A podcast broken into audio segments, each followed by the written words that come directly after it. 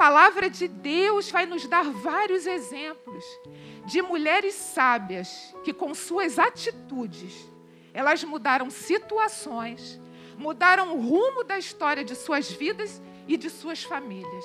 E esses exemplos, eles nos trazem grandes ensinamentos. E uma dessas mulheres que eu quero destacar aqui nesta manhã encontra-se em 1 Samuel 25. Essa mulher se chama Abigail. E quem foi Abigail? A Bíblia diz que Abigail era uma mulher inteligente e bonita. E pelas suas atitudes, nós podemos dizer que era também uma mulher sensata, apaziguadora, ela agia com sabedoria e discernimento. Ela era casada com um homem muito rico, mas esse homem, irmãos, era terrível. Só a misericórdia do Senhor. O nome desse homem era Nabal. O nome dele significa tolo, sem juízo, insensato. Agora pensa aí no homem mau, perverso, cruel, impiedoso, maligno, sem sabedoria nenhuma e de difícil convivência. Esse era Nabal, marido de Abigail. Imagina só ser casada com um homem desse, só Jesus, né? Eu acho que não tem nenhum Nabal aqui. Eu espero que não tenha, né? Mas apesar dela ter sido casada com esse homem terrível, ela ficou casada com ele para sempre, irmãos. Olha, não é fácil não. Até que a morte os separou. Ela não chutou o balde, ela não o abandonou, porque ela era uma mulher que temia o Senhor. E a Bíblia diz que a mulher que teme ao Senhor, ela é louvada. E Deus mudou a história de Abigail completamente. A gente vai ver aqui. 1 Samuel 25, né? Eu vou fazer uma síntese aqui só para os irmãos terem uma noção, para os irmãos entenderem aqui a história. Samuel ele havia morrido e Davi ele estava sendo perseguido por Saul porque Saul tentava matar Davi. Né? Por isso que Davi ele vivia nas cavernas, vivia no deserto, porque ele estava fugindo de Saul. E ele e seu exército de mais ou menos 600 homens, eles foram para o deserto de Maom, fugindo de Saul. Davi e seus homens, eles começaram a oferecer alguns serviços naquela região né, para o povo daquela região, como, por exemplo, proteção contra os saqueadores. Afinal, né, Davi estava naquela região, com muitos homens armados, inclusive no versículo 16 diz que dia e noite eles eram como um muro ao redor deles, ou seja, como proteção para o povo daquela região. E Davi e seus homens, inclusive, chegaram a dar proteção aos pastores de Nabal. Porque no deserto, o deserto de Maom, ele ficava perto da propriedade de Nabal.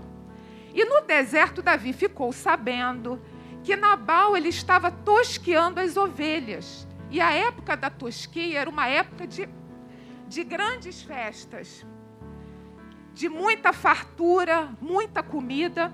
Era a época da tosquia. E no deserto, né, Davi e seus homens, eles tinham necessidade de alimento, de água. Aí o que que Davi fez? Davi mandou alguns homens até Nabal para ver o que, que ele poderia conceder como oferta de alimento para Davi e seus homens. Afinal de contas, irmão, não seria nada demais para Nabal, que era um homem rico, né?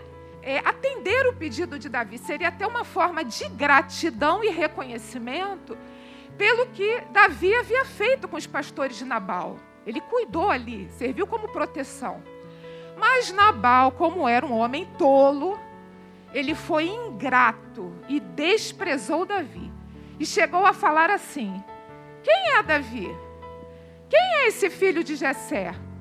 É claro que Nabal conhecia muito bem Davi, porque todos conheciam Davi pelo que ele tinha feito. Ele matou o gigante Golias. Todo mundo sabia que era Davi. Mas Nabal, ele desprezou Davi. Quando Davi soube da resposta de Nabal, Davi ficou irado. Ele juntou 400 homens e foi em direção a Nabal para se vingar, para exterminar todos do sexo masculino da casa de Nabal. a sentença foi decretada. Vamos ler versículo 21 e 22 de 1 Samuel 25. Versículo 21 e 22. Davi tinha dito: De nada adiantou proteger os bens daquele homem no deserto, né, de Nabal, para que nada se perdesse. Ele me pagou o bem com o mal. Que Deus castigue Davi e o faça com muita severidade, caso até de manhã eu deixe vivo um só do sexo masculino. Os irmãos imaginam a chacina que ia ser, a matança que ia ser? Mas agora vai entrar em cena Abigail. E por causa da atitude dessa mulher sábia, a história muda completamente, irmãos. O nome Abigail significa alegria de meu pai, ou fonte de alegria. E apesar dela ter sido ter sido casada com um homem tolo, ela não se deixou influenciar por ele, pelas tolices, pelas maldades dele. Ela não perdeu a sua essência, ela não perdeu a sua alegria, porque ela conhecia o Deus de Israel. E muitas vezes, né, nós esperamos que alguma coisa aconteça nas nossas vidas para a gente ter alegria. Ah, quando eu comprar minha casa nova, minha casa própria, aí eu vou ter alegria. Quando eu comprar um carro zero, aí eu vou ter alegria. Quando eu viajar para a Europa, aí eu vou ter alegria. Quando eu ficar curada dessa doença, aí eu vou ter alegria. Nós precisamos entender que a nossa alegria, ela não é um sentimento. A nossa alegria é uma pessoa. É, essa pessoa se chama Jesus. Ele é a nossa verdadeira alegria. Inclusive a Bíblia fala, né? Alegrai-vos sempre no Senhor. Outra vez digo: alegrai-vos. Alegria não é uma opção, é um mandamento. E Paulo escreveu isso quando ele estava preso em Roma. Olha só, gente, que exemplo para gente aqui, né? E voltando à história, Abigail foi avisada por um de seus servos sobre tudo o que tinha acontecido, sobre o que Nabal, sobre o que Nabal fez, falou, sobre que Davi, sobre a sentença de Davi sobre a sua família. Né? Então ela ficou ciente da situação. Então nós vamos ler agora o relato do servo para ela, contando o que aconteceu. Versículo 14 até o 17. Vamos ler o que, que o servo fala, para Abigail. Um dos servos disse a Abigail, mulher de Nabal: do deserto, Davi enviou mensageiros para saudar o nosso Senhor, mas ele os insultou. No entanto, aqueles homens foram muito bons para conosco.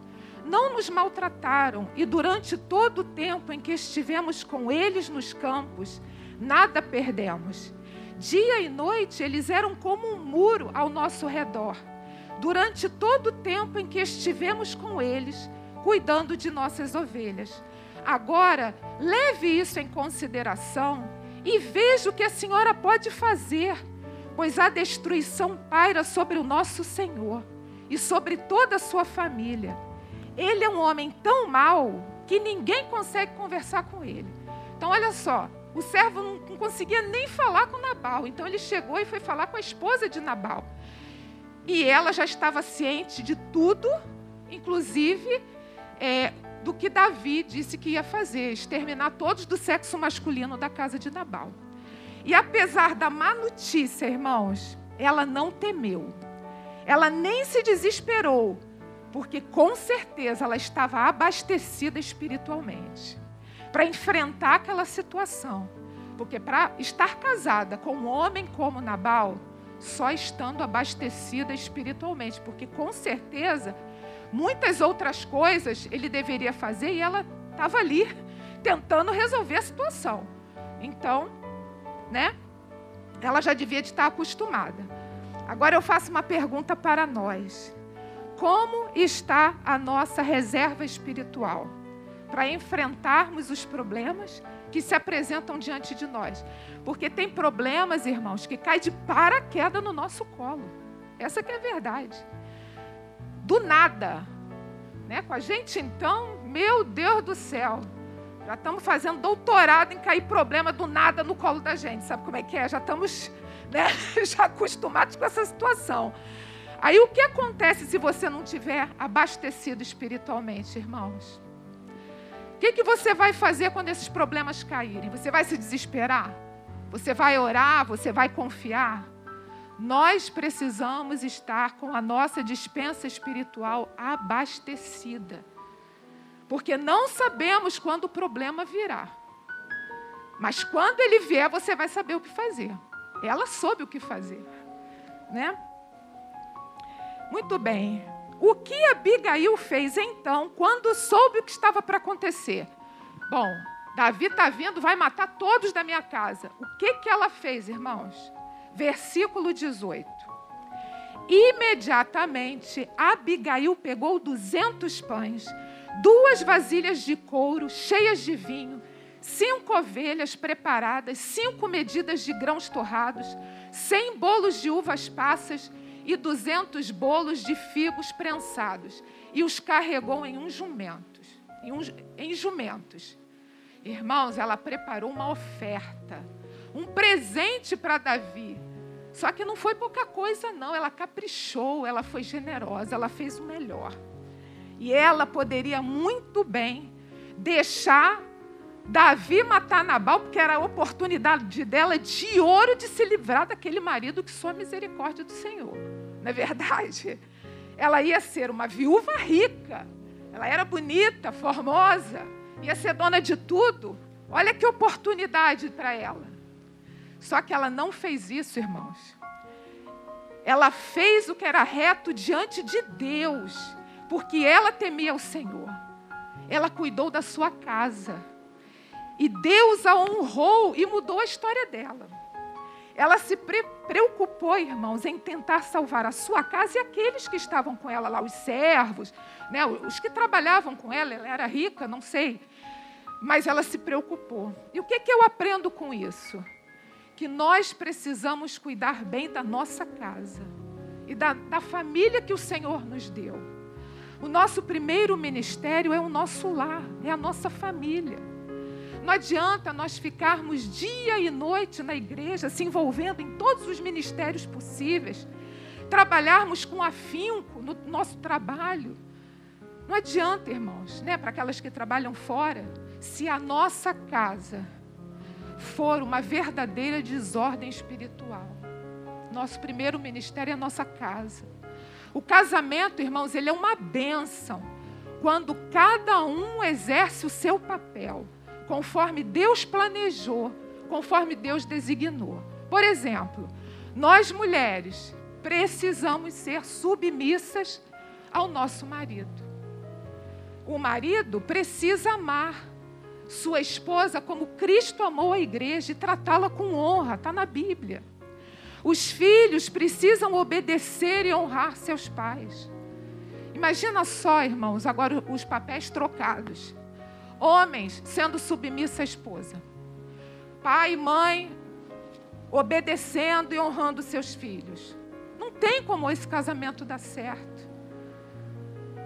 Precisamos colocar a nossa casa em ordem conforme a maneira de Deus, conforme a palavra de Deus. Irmãos, e quando a mulher ela é bem cuidada pelo esposo, quando ela é amada pelo esposo, ela não tem dificuldade nenhuma em ser submissa. Ela faz isso com prazer. Agora nós vamos saber, né? Qual foi a segunda estratégia de Abigail? Porque a primeira foi ela preparar aquela oferta, né? E aí, a, a primeira ela preparou a oferta e foi em direção a Davi para levar aquele presente. Nisso que ela foi em direção a Davi, Davi já estava descendo para cumprir aquilo que ele disse que ia fazer. E aí, vamos ver o que, que aconteceu. Qual foi a segunda estratégia de Abigail? Versículo 23, 24 e 25. Quando Abigail viu Davi, desceu depressa do jumento e prostrou-se perante Davi com o rosto em terra. Ela caiu a seus pés e disse: Meu senhor, a culpa é toda minha. Por favor, Permite que tua serva te fale. ou o que ela tem a dizer. Meu Senhor, não deis atenção àquele homem mau, Nabal. Ele é insensato, conforme o significado do seu nome, e a insensatez o acompanha. Contudo, eu, tua serva, não vi os rapazes que, os, que, me, que meu Senhor enviou. Então, a segunda estratégia de Abigail, irmãos, foi se humilhar na presença de Davi.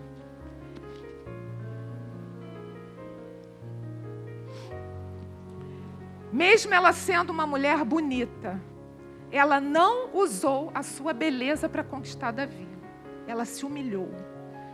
Se prostrou perante Davi com o rosto em terra e se lançou aos pés de Davi e ainda assumiu a culpa que era do marido. E nos versículos seguintes a gente vê que ela conversa com Davi e convence Davi de que não vale a pena derramar sangue. Ora, como é que Davi, irmãos, ia resistir a uma mulher de joelhos, prostrada com o rosto no pó em humilhação diante dele? O gesto de humildade de Abigail mudou toda e qualquer situação e Davi não lhe pôde resistir. O que, que eu aprendo com isso, irmãos? Que não importa o tamanho do problema, era um problemão, hein? ele ia acabar com a casa de, de Nabal. Ou do inimigo que tem nos afrontado. Ele não pode resistir a uma mulher de joelhos no chão e com o rosto no pó. Uma mulher de oração. É isso que nós precisamos ser. E esse segredo, esse é o segredo da vitória. Se derramar aos pés do Senhor em humilhação. É ter um coração aquebrantado porque um coração aquebrantado e contrito, Deus não desprezará. E sabe qual foi o final da história? Versículo 32 ao 40. Vamos ver o que, que aconteceu, qual foi o final. Davi disse a Abigail: Bendito seja o Senhor, o Deus de Israel, que hoje a enviou ao meu encontro. Seja você abençoada pelo seu bom senso e por evitar que eu hoje derrame sangue e me vingue com minhas próprias mãos.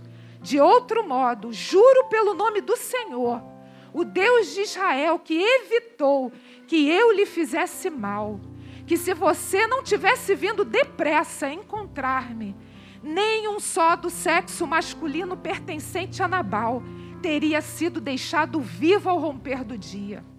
Então, Davi aceitou o que Abigail lhe tinha trazido e disse: Vá para sua casa em paz. Ouvi o que você disse e atenderei o seu pedido.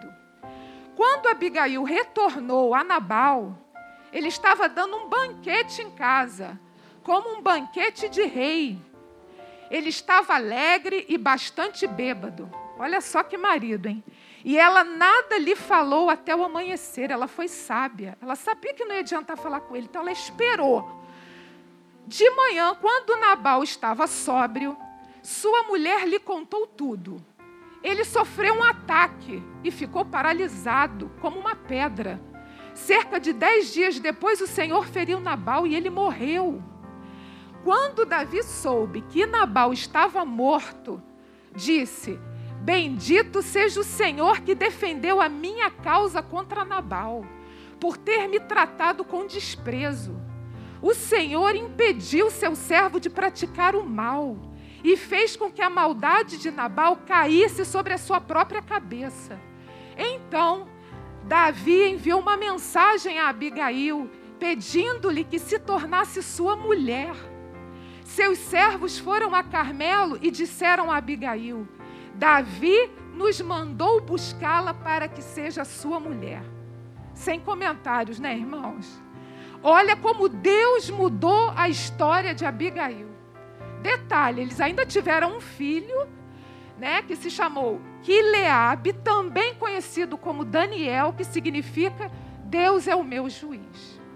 Então Deus está vendo tudo, irmãos. Tudo.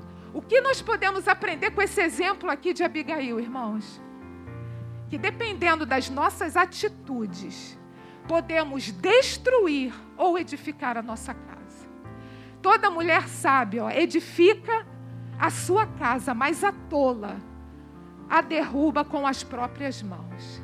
Dependendo das nossas atitudes, o mal que estava determinado contra a nossa casa, ele pode ser desviado se nós nos colocarmos na brecha, assim como fez Abigail. Estão entendendo? Precisamos levantar a nossa voz em oração diante do Rei, em favor dos nossos, da nossa parentela. Aí, ao invés do mal, virá bênção sobre a nossa casa. Deus ele pode mudar toda e qualquer situação. Da tua família, do teu casamento, da tua parentela, dos teus filhos. Nós precisamos é nos prostrar diante do Senhor, se lançar mesmo aos pés do Senhor em favor da nossa família. Está aqui o exemplo de Abigail.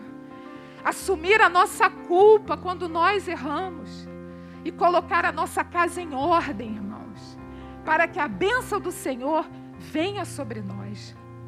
Abigail era uma mulher bonita, por fora e por dentro também.